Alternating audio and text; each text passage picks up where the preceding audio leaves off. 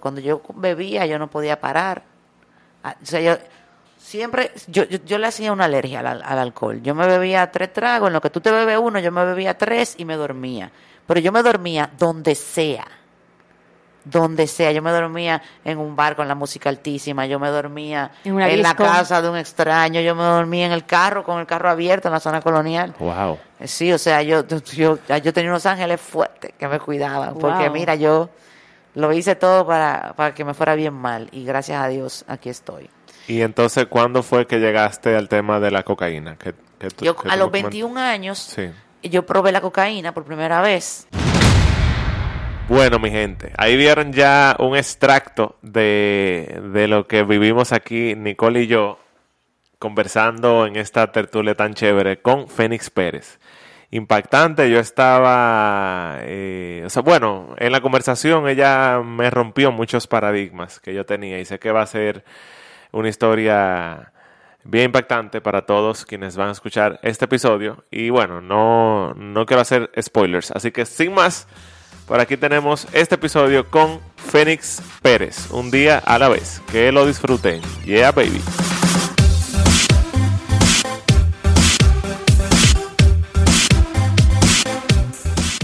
Bienvenidos nuevamente a otro episodio de tu One Talk Podcast. Por aquí tu host, como casi cada semana, Lolo Herrera. Feliz, feliz, feliz por esta tertulia que vamos a tener aquí yo y mi co-host, que ahora se las presento. Tenemos por aquí una invitada en el Tortuga Studio. Este tema va a ser bata candente.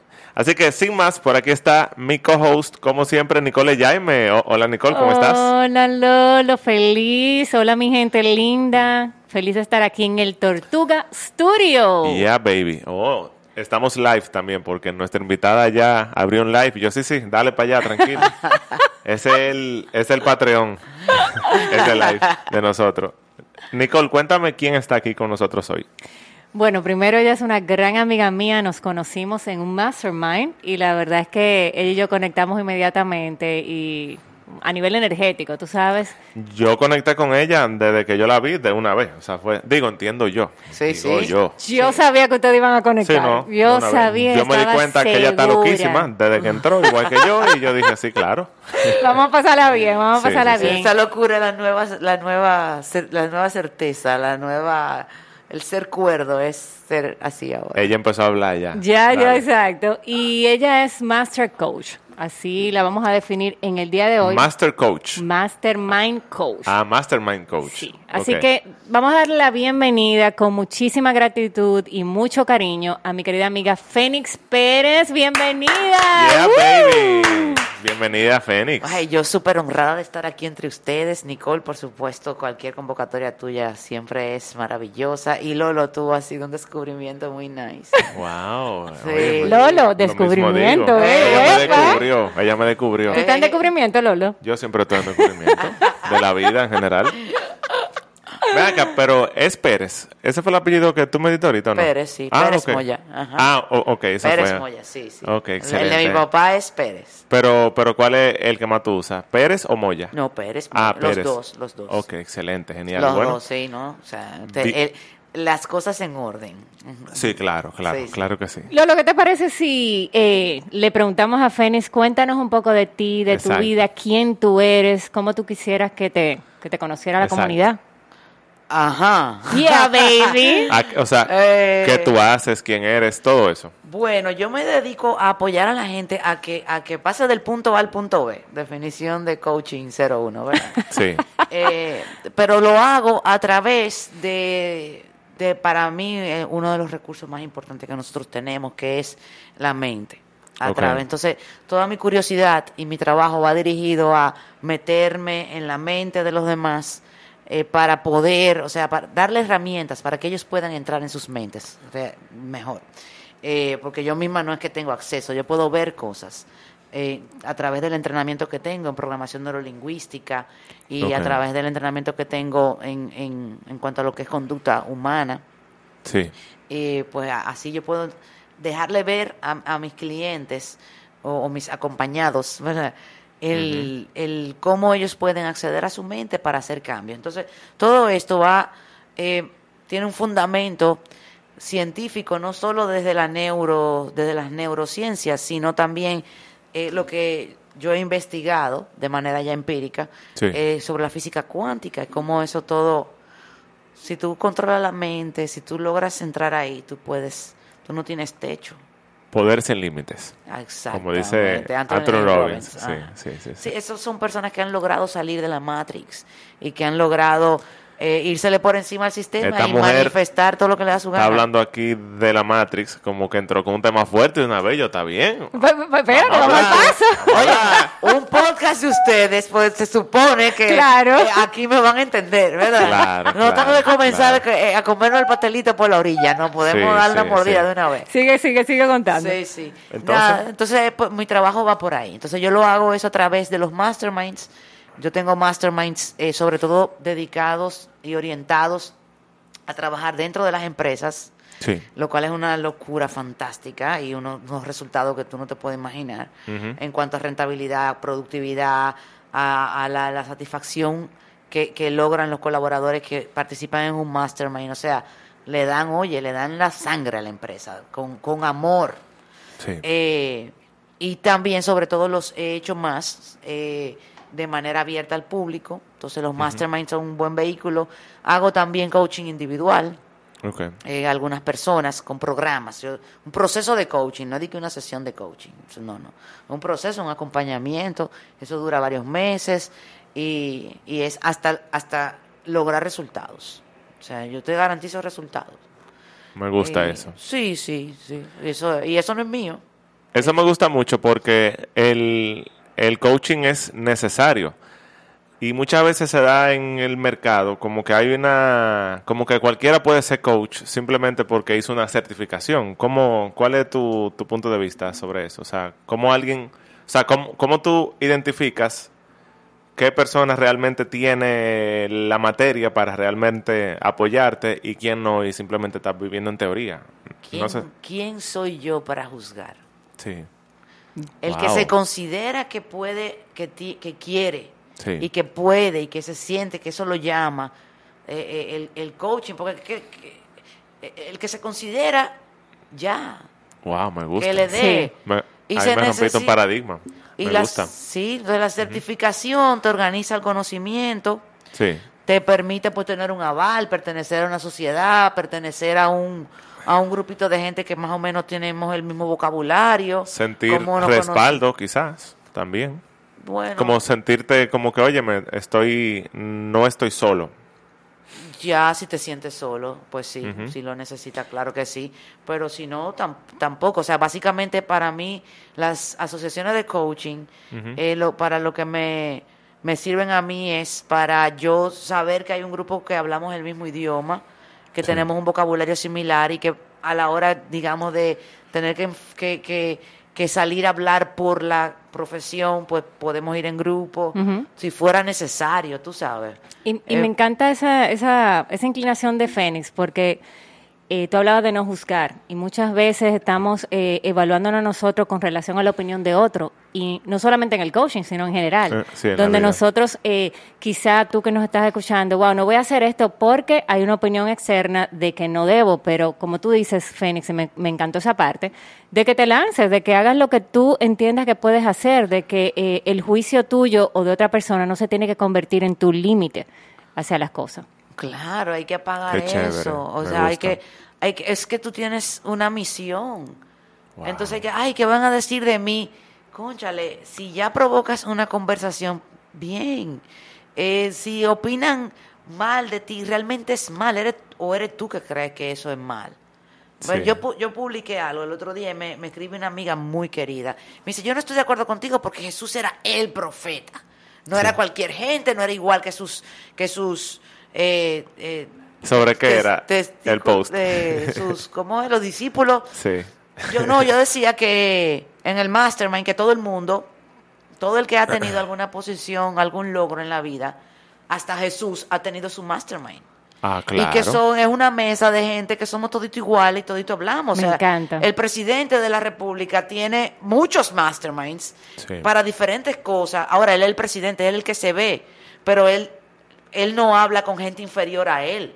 Él habla con gente que él entiende que, que tienen la madera, que son iguales a él en, en otros aspectos. Entonces, ella me, me corrige eso, o sea, me llama y me, me dice esa inquietud, me dice, yo no estoy de acuerdo contigo, fue enfática. ¿Y ya tú dijiste? sabes que, que gracias.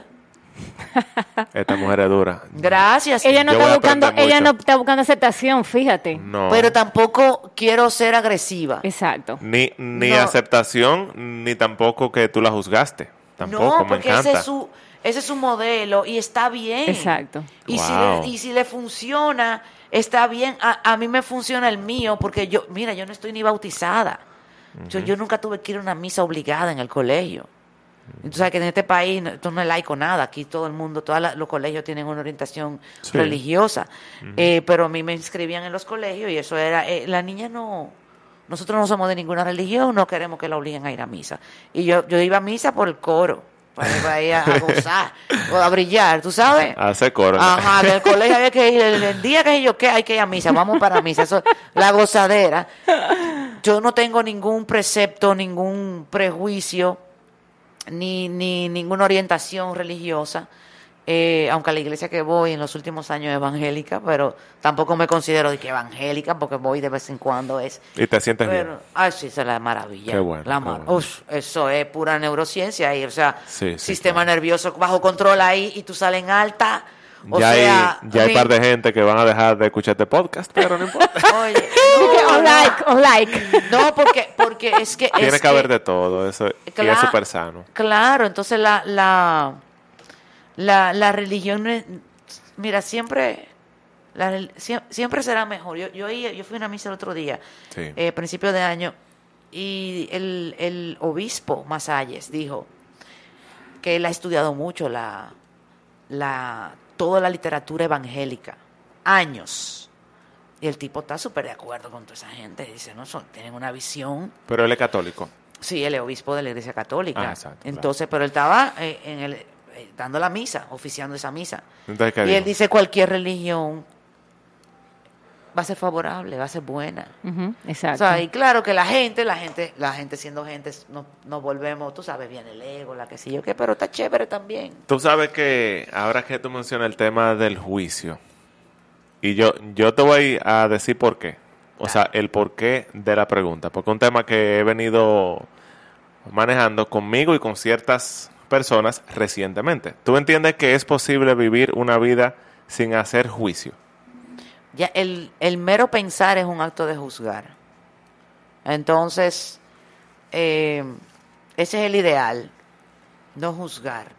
Es un ideal. Es un ideal. Sí. Más en el día a día, lo importante es, dado que el solo hecho de pensar eh, eh, significa que estás juzgando la situación o lo que sea, entonces vamos a mantenernos. Aquí está la clase de hoy, el sermón del día. Mantenerte en benevolencia. Que tu pensamiento sea benevolente. No se puede ser benevolente. Voy a sentir amor. No, ¿qué es eso? Tú necesitas un sujeto para sentir amor. Entonces tú sientes amor por, el- por Martina. Mi gatica. Sí, tú sientes Y, amor. y mi mamá también, que se Ay, llama o así. sea, sobre todo tu mamá. claro, gracias. Eh, las cosas en orden. Claro, entonces, eh, tú eliges a alguien a quien tú puedas ir a cada momento con tu mente, piensa bonito de esa persona y filtra tus acciones a través de ese pensamiento, filtra tus deseos a través de ese pensamiento, filtra tus pensamientos a través de ese pensamiento de la benevolencia. O sea, el pensamiento de benevolencia te pone en un estado neurológico, tu sistema nervioso y por lo tanto tu energía, ¿ah? Y desde ese estado no es posible tomar malas decisiones. Desde ese estado no es posible pensar malo. Desde ese estado no es posible, tú dijiste ahorita, eh, ac- actualizar, no, materializar futuros malos desde Eh. la benevolencia. Ah, ok. Tú hablaste de materializar ahorita. ¿eh? Sí. Entonces no es posible materializar eh, futuros malos cuando tú te mantienes en un estado de benevolencia. Benevolente. Claro, eso es un trabajo del día, ¿eh? porque usted se tiene que mantener todo el día consciente, Sí, claro. todo el día activo y te puedes agotar. Es muy fácil salirte y ay, yo voy a chismear ahora, vamos. Ah, y no que no, yo no chismeo, tengo mis amiguitas para chismear, claro. Pero pero trato de volver y cada vez estoy más, en, cada vez conquisto más eso. Cada Yo, vez más. yo tengo dos amigos muy cercanos que hicimos acuerdo, que, ¿verdad? Como la mente emite juicios, nosotros cuando hay ruido no lo decimos. Viejo, mira, tal cosa. Y yo prefiero decírselo, aunque sea una verdad cruda, incómoda, que generar ese ruido en mi mente, porque hay una conversación interna. Lo que yo pienso de ti, antes de que tú llegues, cuando tú llegas, ya yo te hablé. Sin yo decir una palabra, se siente. Y ha sido liberador eso, liberador. Cuando algo no me funciona, yo te lo digo, en amor. Pero bueno, no estamos... pero, pero la otra persona, o sea, ustedes hicieron un acuerdo, o sea, que no, los porque tres hay están un mastermind. sincronización. No, hay un exacto. mastermind creado ya. Eso no es Exacto. como una gente así de X que yo vengo, mira, tal cosa, pero... ¿Qué te parece si empezamos a hablar un poquito de la vida de Fénix? Sí, porque estamos fluyendo aquí, señores. Siempre hay cierta, eh, eh, cierta, cierta estructura eh, que se da con los invitados y tenemos quizás preguntas prehechas, pero con esta mujer aquí no, eh, yo le dije a Nicole, óyeme, Estamos lo en blanco. salga, literal. Estamos en blanco. Y hablando aquí antes de antes de antes de iniciar el podcast, ella nos contó su background y yo quedé vuelto loco. O sea, a mí me encantó. De verdad que tu historia es una bendición. Eh, porque Fénix viene de un proceso de adicción, no sé cómo que se llama, Sí, y imagino que ese trasfondo te ha traído hasta aquí. Claro. Me imagino no, es así. Claro. Entonces, cuéntanos un poco sobre eso. ¿Cómo inició tu proceso de adicción? ¿A qué edad? ¿Tú naciste así? Mira, Dime a ver. eh, yo creo que en mi caso, porque con la, de la adicción se sabe muy poco, pero en mi caso, yo creo que yo nací así. Yo nací con ese don, eso es un don para mí, eso es un don. Eh, que por muchos años tuvo mal utilizado, con, sin conciencia. Sí. Eh, pero yo pienso que yo nací así. Yo nací con esa obsesión, esa capacidad de obsesionarme con las cosas y de ser compulsiva, de comenzar y no poder parar. ¿Qué, ¿Qué es exactamente la adicción? ¿Es una enfermedad, un don? ¿Cómo tú la definirías? No, bueno, la Organización Mundial de la Salud la catalogó ya hace años como una enfermedad, puesto que mata. Mata. Ok, O sea, cuando usted está activo en sustancias psicoactivas o en conductas autodestructivas, Sí. eso te mata. Te lleva a tres lugares, cárceles, hospitales o la muerte. Son tres lugares. ¿Y cómo tú, o sea, desde tus inicios te diste cuenta que tú estabas en ese proceso de adicción? O sea, ¿en qué, en qué actividades, en qué eh, ambientes o en qué cosas tú hacías que te sentías así? No, no, yo no, yo no sabía que yo era así. Yo sabía, o sea, si a mí, yo de niña, yo le- les conté fuera del aire que yo me comía la gelatina, yo no esperaba que se, que se coagulara eh, y terminé Líquida, comiéndomela líquida. en polvo, tú sabes, que escondía, me robaba la cajita y me la, me- y me la comía. ¿Y porque tu no- mamá, ¿y dónde está la gelatina? mi abuela paterna hacía eso. Ella es adicta, era adicta al dulce. Ella se comía el azúcar, azúcar, azúcar. Ajá. Y no podía parar, porque la, No. la adicción es eso, compulsión y obsesión. Entonces la obsesión es mental, un pensamiento que tú no, no logras detener. Y te obsesiona, te obsesiona con eso, con eso. Eh, y la compulsión que es física, comienzo y no puedo parar. Ah, mira qué Entonces, interesante. Una pregunta, ¿la adicción es hered- puede considerarse que es hereditaria de, de tus familiares o con qué tú opinas sobre eso? Como se sabe tan poco de la adicción, eh, hay gente que dicen que puede ser hereditaria, médicos, y hay investigaciones que sí, que y que efectivamente eh, hay, o sea, yo vengo de una familia de, de, por ejemplo, con obesidad mórbida, entonces son adictos a la comida, ¿verdad? Algunos de ellos, entonces, o lo han sido. Eh, pues entonces, ah, bueno, va, pues sí, es hereditaria, solo que a mí me dio con otra cosa, no con la comida, pero... Sí, porque tú estás... Eh, ajá, no sé, mi trabajo de mi mamá fino, fino, fino. Desde chiquita. Ok, muy bien. Eh, y eh, pues por ahí está arrestada. Yo, a mí no, con la comida, yo tengo un, yo tuve tema con la comida muchos años, muchos años. Hice bulimia, anorexia, eh, todos los golpes. Eh, perdí la menstruación, la menorrea, o sea, yo tuve de todo.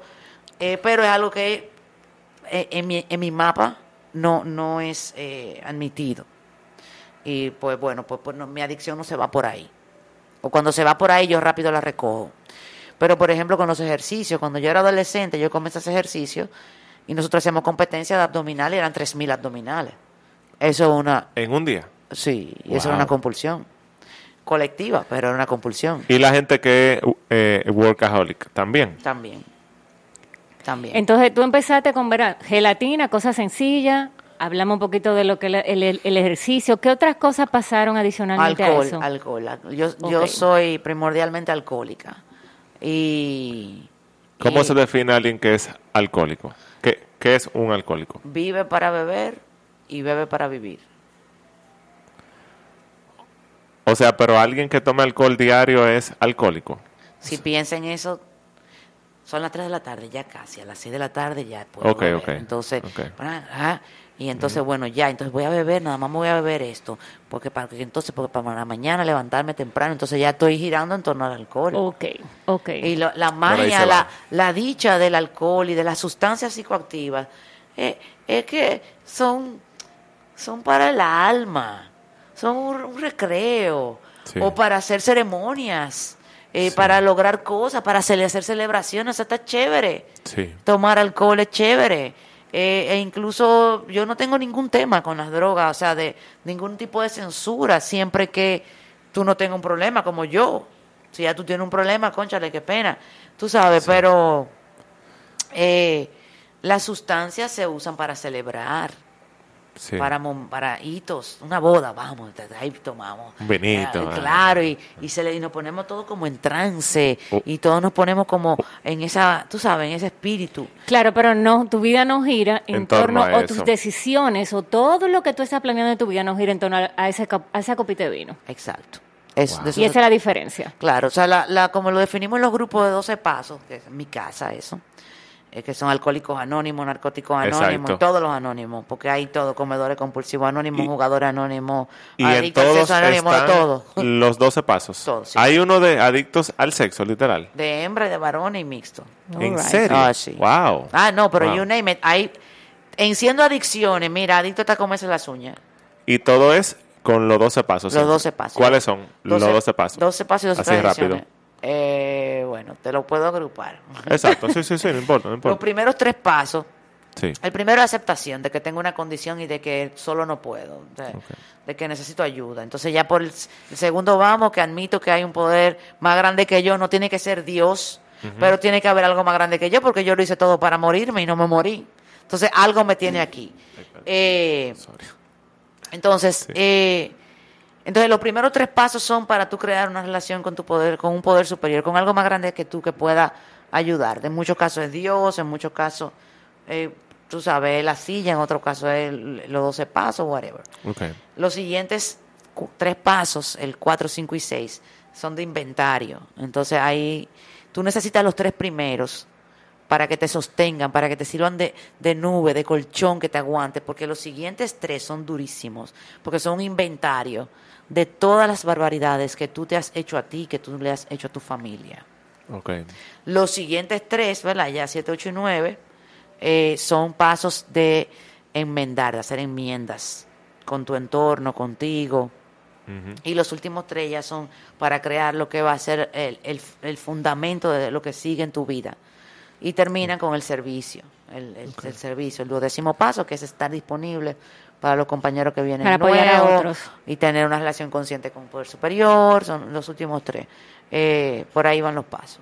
Pero, eh, mira, los pasos, yo he ido a talleres de pasos, eh, yo he trabajado los pasos con mi madrina, con mis madrinas, yo he tenido más de una madrina. Tu madrina es como, como un mentor, me imagino. Es un que- mentor dentro del grupo, que es una persona que no tiene ninguna capacitación profesional con la adicción, solo tiene que ya ha trabajado los pasos y que me Exacto. lleva tiempo limpio, o sea, tiene más tiempo que yo eh, en recuperación. O sea, Ese- que no es alguien ajeno al proceso, sino que No. lo vivió. Exacto. Claro, sí. Eso es lo chévere. Ese- en inglés se llama sponsor. Sponsor. Exacto. Eh, Aquí en los latinoamericanos que somos más Sí, maternalistas. porque es que si le ponemos patrocinador suena raro en español. Ajá, pero el, en, en, latino, en castellano es la madrina o el padrino.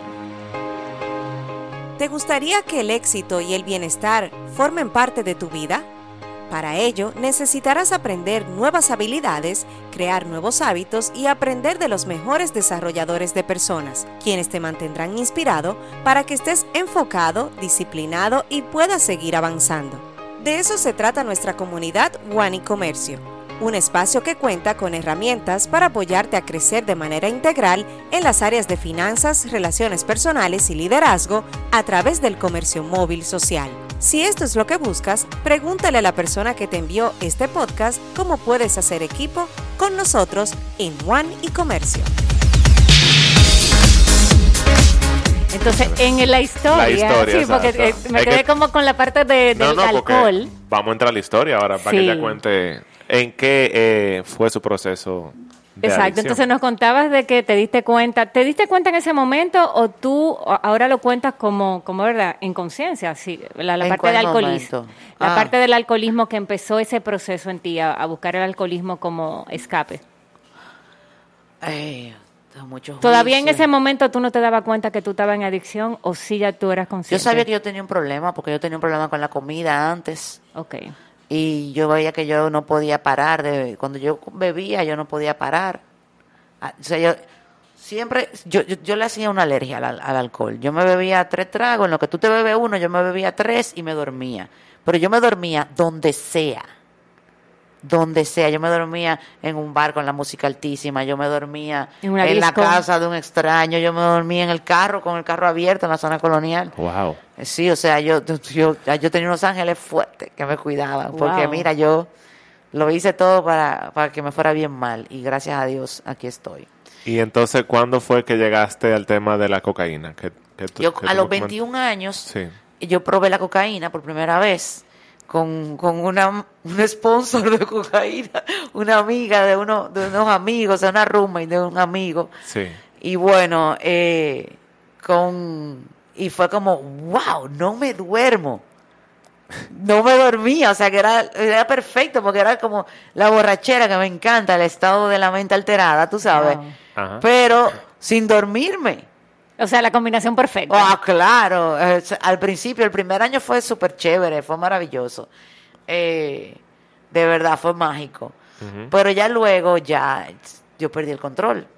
Entonces ya yo consumía cocaína y alcohol eh, para, para poder vivir. O sea, yo no lo hacía diario, yo lo hacía los fines de semana, eh, porque yo siempre como que me mantuve bien responsable, yo funcionaba.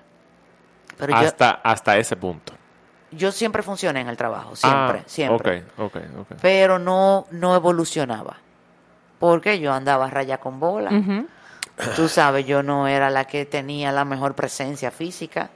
Yo no, yo no estaba disponible para que me dieran más responsabilidades en las empresas.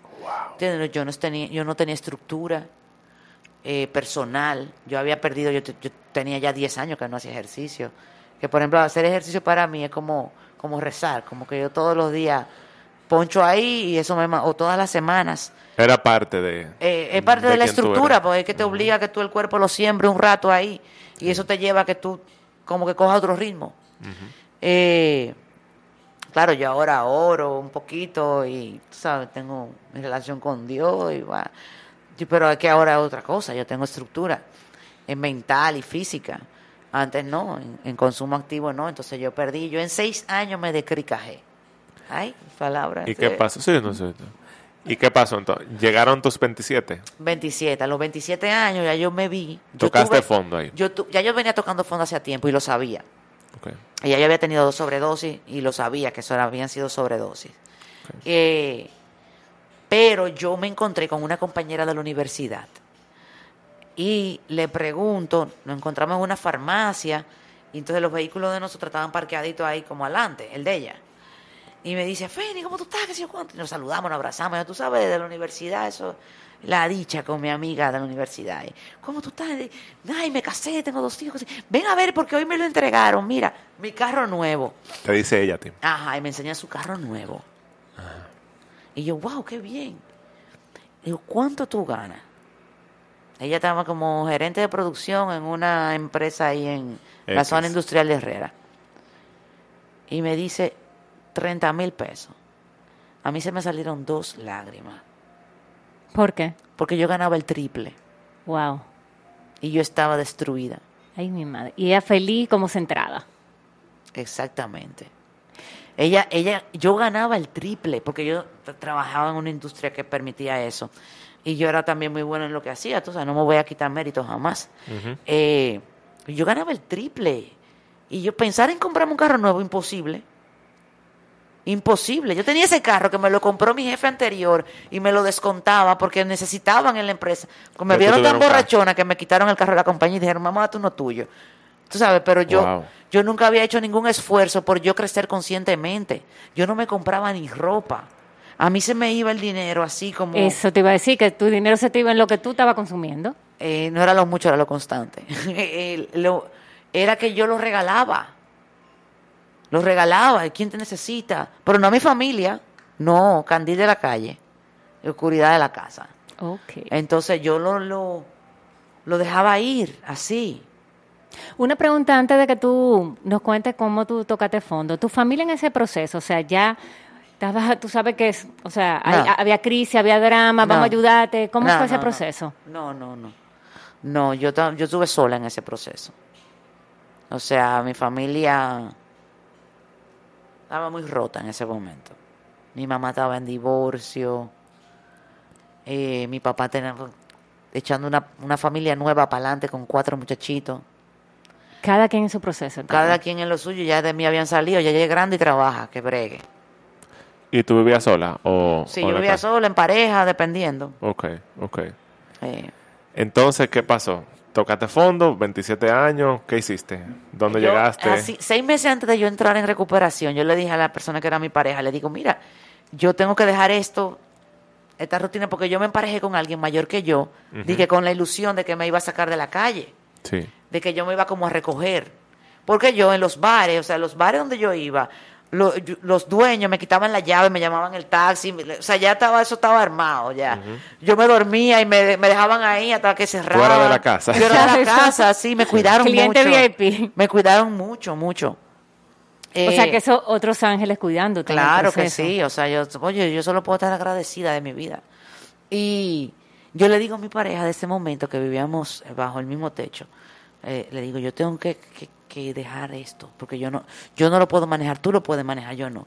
Porque esta persona mayor que yo, 10 años mayor que yo, lo, lo que hizo fue que me llevó a ligas mayores. Ah, porque también tenía ese proceso. También tenía el proceso de consumo. Entonces me llevó yo de beber en el bar y de que lo que uno pudiera hacer en el bar, tú sabes, en el baño, como Poca cositas. cosita. Eh, esta- con esta persona yo llegué a que después que cerrábamos los bares, nos íbamos a la casa de alguien, a que yo acababa a las 3 de la tarde. Eran unas fiestas. Entonces yo, yo pasé como a ligas mayores. En vez de yo recogerme, eso fue peor para mí. Y yo le digo, yo no puedo más. Ya yo no puedo más. Y me dijo, ay, pero entonces yo no quiero que tú entres en esos grupos, porque entonces tú ahí vas a conocer a alguien. y yo ahí vi el peligro en el que yo estaba. Eso me sacudió a mí. O sea, Dios, yo estoy con una persona que prefiere verme muerta que recuperada. O sea, mira la, la locura. Claro, porque él tampoco quería recuperarse, o sea, que él no, él no- esa persona no podía. Porque no tenía problema, es que no tenía problema, la que tenía problema era yo. Esa era una persona que podía amanecer y se daba el sábado de no sé qué, y, y- y amanecíamos y de fiesta todo, y, y- y- y ya. Yo no, yo me quedaba...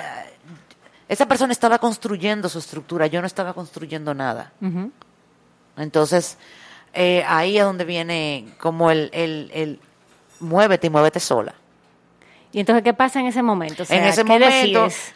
yo, yo no me acordaba de los grupos de 12 pasos que yo, yo ya había conocido en algún momento, porque mi mejor amiga, eh, en a- eh, ella se, se metió en una onda de, que de vegetariana y de yoga y vaina. Y eso la llevó a los grupos, y en los grupos le dijeron, ya tú no puedes beber, ya tú no puedes hacer nada de eso. Y ella me llevó. Imagínate, nosotros, yo la acompañaba a ir al grupo de narcóticos anónimos y nos íbamos de ahí a la zona colonial a beber y a hacer todo. Entonces, Una muy buena influencia. ah, yo era la mejor, pero Sí. terminó sacándome los pies, por supuesto. Claro, claro. Eh, ¿Es de entenderse? Claro, y, y hoy día somos amigas, o sea, Isabela es mi hermana, aunque no, no estamos tan cerca, pero... Mándale este episodio para ¿Eh? que ella lo escuche. Eh, sí. Mándaselo, mándaselo. No, ella sabe que yo le debo a ella. Dios la puso en mi camino.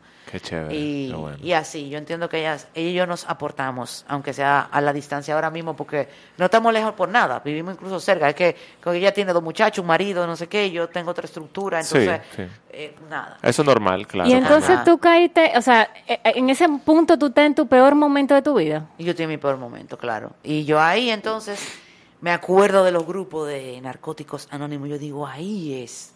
Déjame Entonces, yo ir la, para allá. la persona con la que yo estaba, al momento en el que yo le dije que yo necesitaba cambiar de estilo de vida, comenzó a buscar, vaya, porque se dio cuenta de que yo de verdad no podía más. Y entonces me, me, me, me pegó unos cuernos suculentos, yo me di cuenta y mira, Eso fue lo último ya. si yo quiero beber, yo nada más tengo que acordarme de ese último fin de semana. Yo nunca había hecho un ataque de celo como eso, nunca más lo he vuelto a hacer, nunca más lo voy a hacer un día a la vez. Amén. O sea, la el infierno, el vacío, el agobio, la miseria ¿Qué sentiste? en que yo viví ese fin de semana.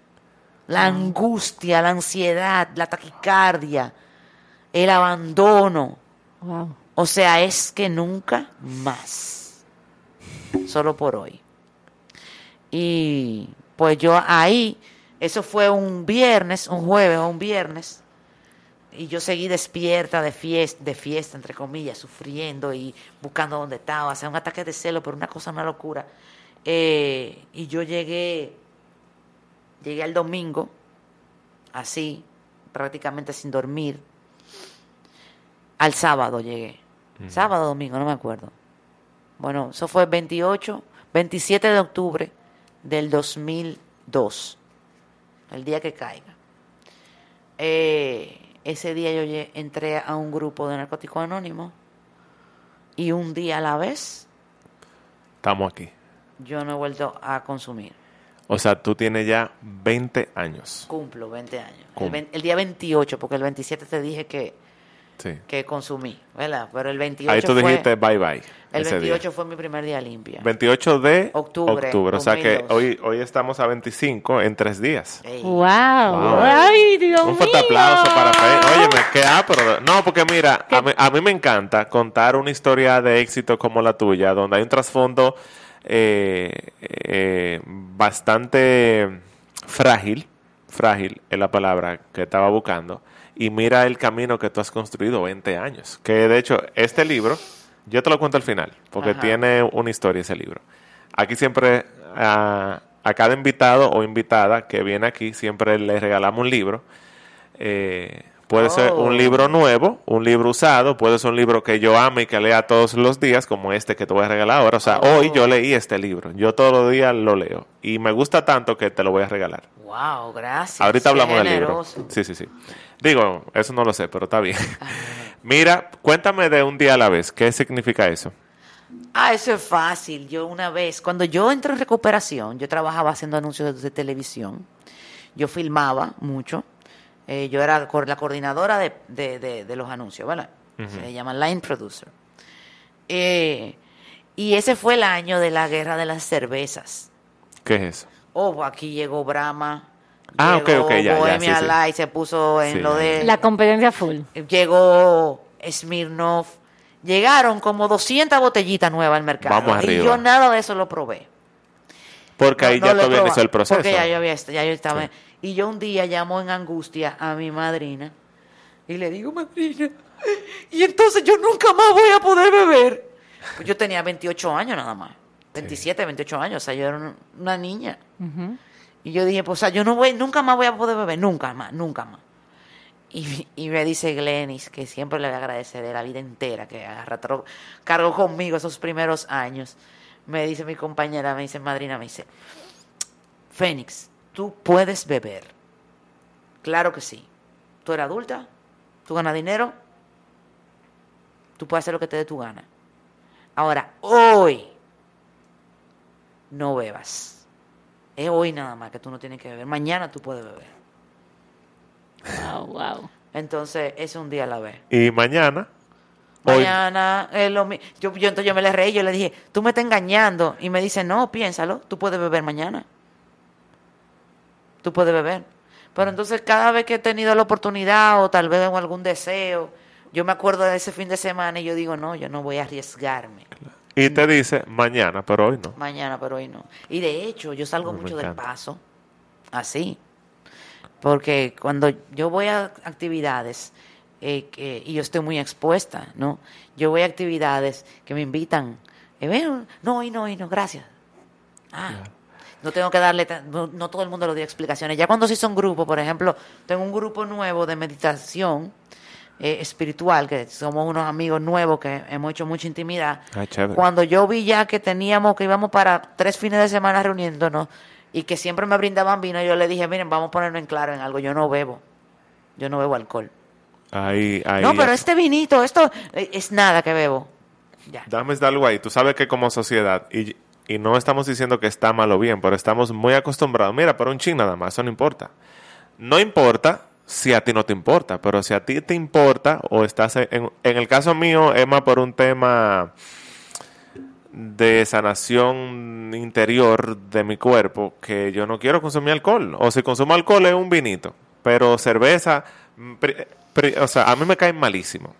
Pero muchas veces tú estás viviendo un proceso, pero una amiga tuya, un amigo tuyo, un familiar tuyo no entiende ese proceso. Mira, pero toma, mira, no quiero, gracias, hoy no. Claro, mi, mi papá me dijo, eh, cuando yo dijo? cumplí el primer año, me dijo, bueno, Vamos a celebrar. Me, brindó, ajá, y, y le digo, no, papi, yo no quiero. Me dice, no, pero ya tú, ya tú puedes, ya tú tienes un año. Está bien, papi, pero hoy no. Exacto. Pero Un mira qué la vez. interesante, 20 años después, un día a la vez la salvó a ella. O sea, la mantuvo en No, el camino. Me mantiene. Te mantiene en el camino, Me pero te Porque es un salvó día a la vez. porque es un día a la vez. Y hoy es un día. Es una buena filosofía para cualquier persona que desee todo. cambiar algo. Así con la ira. Así con las obsesiones con las, con las parejas. Eso Así. también te pasaba Sí, con sí. las parejas. Eh, con los pensamientos. Óyeme, yo comencé a correr en el mirador. A los seis meses ya yo había hecho 42 kilómetros. Porque cuando tú agarras algo, Eso para allá, para darle para allá hasta el fondo. tomando eso en cuenta, tú entiendes que la mayoría de la gente entonces tiene adicción. Porque hay muchas cosas que tú estás hablando aquí que yo me asusto porque yo digo, ven acá, pero cuéntame de eso. Mira, Como sociedad, la gente o vivimos dormidos y hay adicciones, todo el mundo tiene ¿O hasta qué punto eso se podría convertir en, en algo como que no es favorable? ¿Cuál para- es tu para punto de conseguir vista algo? sobre eso? pa- que- pa- pongámonos un poco, un poco cartesianos. Vamos a dividir. Me encanta ¿Verdad? cómo ella habla, tú sabes, mira. Eh, digamos que la gente que entran en la categoría de tener una adicción es porque están de alguna manera con cualquier tipo de conducta en un estado de autodestrucción. que puede estar en cualquier fase. De, de inicial, en el medio, al final, bueno, no importa. Pero si usted comenzó a jugar maquinita, digamos, Ay. con el celular y usted se pasa cuatro horas, o sea, mire a ver si usted se puede considerar, porque esto es autodiagnóstico. Si usted puede considerar que usted está como siendo un poco adicto con, con eso. Entonces, usan- usemos la palabra adicción para cuando sea una conducta o una actividad que vaya en detrimento de mi persona. Ya lo otro, que son conductas obsesivas compulsivas, vamos a ponerle otro nombre. Vamos a ponerle tal vez eh, animosos, comprometidos. Exacto. Tú sabes, porque, porque si no te hace daño, pues no hay problema. Sí. Ahora, yo sí considero que todo el mundo tiene los rasgos de, y, y la, la, la propensión. Y que de hecho eso es una cualidad humana, porque es que nosotros como humanos, fíjate cómo evolucionamos como especie. Ay, nos ponemos ropa, nos acicalamos, estudiamos, aprendemos. Hay que ser un poco obsesivo compulsivo para poder lograr esas cosas. Fíjate, el que llega a ser presidente o líder de cualquier organización tiene eso que tener rasgos. Eso entregado. Claro, tiene que cogerle con eso. O sea, hay que darle Sí, sí, es, es difícil lograr cosas si tú no tienes una pasión, llamémosle, por, por un tema en particular. Entonces yo pienso que sí, que todo el mundo de alguna forma entra en patrones y sale, entra en patrones y sale. Tú sabes. pues. Y la mentalidad, o sea, tu mente, ¿cómo, eh, cómo ha influido alguna técnica de manera positiva en tu proceso, verdad? Porque tú ahora, ¿verdad? Apoya a personas, la parte mental. Fíjate, en el programa de 12 pasos, lo primero que, que, que, que yo aprendí a hacer fue a reencuadrar, que es una herramienta de programación neurolingüística. Bueno, no, antes que eso, lo primero que te dicen en los grupos es fíngelo hasta que lo creas. Fake it till you make it. Te Yeah. dicen. Te dicen, fíngelo hasta que lo creas. Finge que tú estás en recuperación. Finge que tú estás. Fíngelo. Finge, fíngelo, no importa. Y eso, eso luego supe, cuando estudié programación neurolingüística, que eso es una técnica. Eso, eso es la punta del iceberg de toda una técnica para hacer un reencuadre, para tú instalar algo nuevo en tu sistema nervioso, para tú cambiar de conducta, para tú transformar. Y yo lo que dije fue, eh, antes de yo conocer el coaching, yo dije, pero Dios mío, porque cuando yo entré en recuperación, pues a mí se me abren los cielos, como la claridad mental, y se juntan los puntos. Porque yo, mi papá me puso a mí en un curso de control mental Silva para niños cuando yo tenía nueve años. Wow. O sea, yo vengo en esto desde hace años. La adicción activa a sustancia controlada fue un periodo de seis años que me dio a mí un regalo. Sí, una ¿Entiendes? O sea, bendición. ya yo sufrí. Ya por esta vida, ya, ya yo sufrí. un día a la vez. Exacto, un Ya- día a la ya vez. yo no quiero sufrir más. Ya, Ok, ya yo muy sufrí. bien. Me gusta. Entonces, Tú eh, sabes que yo hablaba eso con alguien, que yo le decía, óyeme, dale gracias a Dios que todos los temas de lío financiero, situaciones con pareja, de salud, que, que ya lo viviste y saliste de eso, o lo estás viviendo. Qué bueno que ahora, a los 25 y no a los 70. Así que dale gracias a Dios, porque todo es según, a según. es un reencuadre genial. Sí, claro, Genial. claro. Entonces, eh, yo decía, pero, entonces yo hablaba, por ejemplo, yo me sentaba en el lobby de un cliente ahí y hablaba plumas de ganso con la gente que estaba ahí. Y yo le dejaba caer un par de cositas de las que yo aprendía en el programa de, de Narcótico Anónimo. Sí. Y cuando me volví a encontrar con esa gente la semana siguiente, en la siguiente reunión, me decían, Fénix, lo que tú me dijiste me ayudó y me sacó de tal. Y yo, wow, que claro, porque que todo, si yo, esto que yo aprendo aquí, esto lo necesita todo el mundo. Lo que pasa es que esa silla de, de, de NA, que aunque, aunque es gratis en cuanto a dinero, tú no tienes que pagar honorarios, eh, es costosa. Porque la gente no se quiere sentar ahí. No quiere el estigma. Tú sabes, le da vergüenza. Entonces, sentarse ahí, eh, aunque te prometan que tú tienes una olla de oro al final, se- la gente no va. A menos que estés rota como llegué yo. Wow. Yo llegué rota, rota, destruida. De hecho, mis compañeros que me que ya estaban allá cuando yo llegué, dicen, tú eres de la gente que más ha cambiado físicamente y, y emocionalmente y moralmente dentro del, del programa. Dicen, de los testimonios más grandes, tú eres uno de ellos, de todo lo que nosotros hemos visto. Y, y, y eso es mentira, porque yo conozco gente que ha llegado descalza y montan empresas. Wow. Eh, Descalza vi- viviendo en la calle. Eh, niños bien. Y después montan empresas, se restablecen, o sea, se casan o recuperan sus hogares. O sea, eso, eso Entonces, eh, realmente lo- el programa de, de, de NA es, es gratis, pero no, no, no, no es barato. No es barato, no todo el mundo se quiere sentar ahí. El precio Entonces que hay que yo, pagar. yo, yo caí en cuenta de que eso había que sacarlo de ahí, del contexto de la silla, que, a la que hay que llegar roto y destruido, ¿verdad?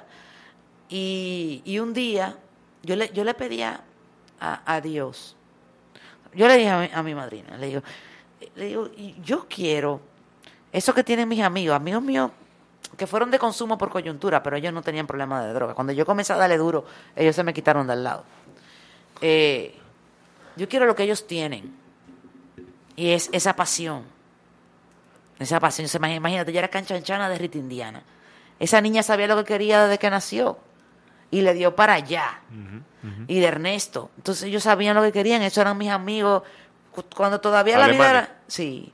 Cuando todavía la vida era chévere, eh, éramos nosotros tres juntos. Duramos como tres años de compinche. Eh, y antes de yo entrar en adicción muy duro. Y, y realmente yo creía que yo le tenía envidia a ellos. Y me di cuenta pensando, pero es que yo, yo en- envidiosa per se, yo, o sea, no, no me siento, pero ¿qué es lo que yo siento por ellos? Porque son de mis amigos que yo conservo al día de hoy. Y es que ellos tenían una pasión, una cosa que lo levantaba todos los días por la mañana y una claridad. Ernesto dice, no, yo, yo sabía que yo iba a ser director. Fue de- y a los 20 años estaba dirigiendo, ¿entiendes? Y Rita por, por igual, en su, en su área. Y mi madrina me dijo, mira, tú vas a hacer algo, tú te vas a arrodillar todos los días antes de bañarte en el baño de tu casa. Tú vas a pedirle a Dios que te dé que- eso que te levante. Y a los varios años, yo entendí que yo, yo le dije a Dios, bueno, yo me voy a ocupar de esta empresa, pero yo puse empresa, yo he hecho muchas cosas después que entré en, el proceso.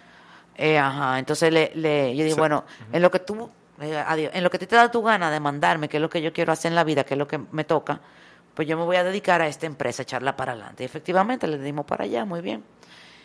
Y a los, como a los dos años, yo leyendo el periódico vi Introducción al Coaching Ejecutivo. Oye, yo vi ese anuncio en el periódico. Conectate de una vez. Yo lo vi con fuegos artificiales. Y yo supe. Yo dije, ay, yo nací para eso. Yo no sé lo que es eso, pero yo nací para eso. De una vez. Y a mí me gusta que ella, o sea, no se quede, no se quede esperando la respuesta, porque tú tienes que avanzar. Tú empezaste a echar para adelante tu empresa. En, en, ese, en ese proceso de evolución te topa porque tú también estabas abierta Claro. a recibir. Claro, y es que además yo no tenía más ningún otro oficio. Mi único, mi única tarea era vivir. Un día ya. a la vez. Exacto. Tú sabes que así se va a llamar este podcast. Ay, sí. Un día a la vez. Sí, Ay, me gusta. bellísimo. Y la gente que lo vea que diga, ¿cómo así? Escúchalo. Exacto. Mira, yo estoy impactado de verdad contigo. En serio, en serio, de verdad. Y no por lo que tú has dicho. Es por la energía. En serio, de verdad. Sí, sí, sí, sí, de verdad. Oye, se ha meditado, sobre todo en los últimos seis meses. Sí, sí, sí. sí. Se ha meditado. Vamos a darle un fuerte aplauso. Ya tenemos que ir cerrando el episodio. A veces se dan, ¿verdad? Que no pasamos, pero sí para, para que el tiempo dé bien. Yo te decía de este libro, cada vez que viene alguien físico aquí al estudio, porque si es remoto, pues no, No cuadra. Yo, luego de, yo voy comprando libros siempre. Compro muchos libros porque libros que a mí me gusten, para yo leerlos de cualquier área. Yo conecto mucho con lo que sea que yo conecte, whatever. Y este libro me lo recomendó una amiga hace como seis meses que se llama Luz Delay, que va a escuchar este episodio. Ella- Ella siempre está activa escuchándolo. Y me dijo, oye, yo estoy leyendo este libro que es un mensaje diario y se llama Reflexiones en la Luz. Ella me enseñó como dos o tres días y me mandó fotos. Yo, yo quiero ese libro ya, o sea, pues yo conecté de una vez. Lo pedí en Amazon, me salió carísimo porque parece que ya no lo imprimen como en 50 dólares. Ese ¿Cómo? libro, ese libro costaba 10 dólares. Pero ya, como no lo imprimen, tú sabes que es bien escaso. Claro. Y yo lo pedí y yo tengo como seis meses o cinco meses y medio leyéndolo y yo te lo voy a regalar. Ay, gracias. No sé por qué diantre, pero yo creo que va a ser también de luz para ti. Ah, pues yo lo voy a leer. Son, es un mensaje por día. O sea que, por ejemplo, tú arrancas mañana con el día 26 y por ahí tú sigues. Es un parrafito. Mira, mira, por ejemplo, un parrafito. Y la filosofía de esta persona entiendo que va, va a ser de luz también para ti. Así que ahí está Wow, tu libro. muchísimas gracias. Aquí Sí, sí, el sí. libro lo voy a enseñar a los muchachos. Ah, sí, claro, claro. Instagram. Yeah, baby. Mira, cerrando, algún mensaje final que tú quieras dar. Que si lo puedes pensar, lo puedes crear. Ya. Y ya. Señora, ahí lo tienen. Nicole, Bueno, cierra tú el de episodio. verdad que yo estoy súper emocionada, Fénix, gracias. Gracias o sea, a ti. por compartir tu, tu vida, tu historia, tus aprendizajes. Eso es de valiente, o sea, con- conectar con esa parte tan vulnerable de ti para todos nosotros, para la comunidad que nos sigue. Y de verdad que este episodio está espectacular. Fénix, tus eh, redes sociales para que te puedan encontrar, tú Ah, sabes. Sí, mira, yo tengo eh, un canal de YouTube, Fénix Pérez Moya, y también tengo, eh, donde soy más activa es en el Instagram. Ah, sí, da las Entonces, redes. ahí Fénix Pérez Moya, Fénix, ahí me encuentran. Fénix, Fénix, F-E-N y latina X. Pérez con Z, obvio, Moya. Moya, exacto, Fénix Pérez Moya. Y también tengo mi página web, fénixpérez.com. Entonces, Excelente. ahí hay es, productos y servicios que yo vendo de- Excelente. De, de esto mismo, de la, o sea, del, del área del, del emprendimiento, de la, del logro de metas, básicamente. Bueno, te van a Sí. salir par de clientes de Latinoamérica porque el, el podcast no es solo aquí en Dominicana, Ah, así fenómeno. que súper chévere. Busquen ahí a Fénix y a nosotros como One y Comercio y también a Lolo Herrera como Lolo Herrera P en Instagram, que de hecho Sígueme en Instagram. Lo Y el tuyo, Nicole, ¿cuál es? Nicole Eyaime con H-E-Y-A-I-M-E. Y Así sobre que- todo, escuchando este episodio, tírale un capture y compártelo en tus redes para que le llegue a más personas. De verdad que ha sido un placer para nosotros. Lolo Herrera y Nicole Jaime por aquí nos despedimos en este One Talk Podcast y nos vemos en una próxima entrega. Yeah, baby. Bye bye. Felicidades por llegar aquí. Si conoces a alguien que este episodio le puede ser útil, compártelo. Y si quieres conocer más sobre nuestra comunidad, cómo ser parte y hacer negocios a través de ella, contacta a la persona que te envió este podcast. Hasta la próxima.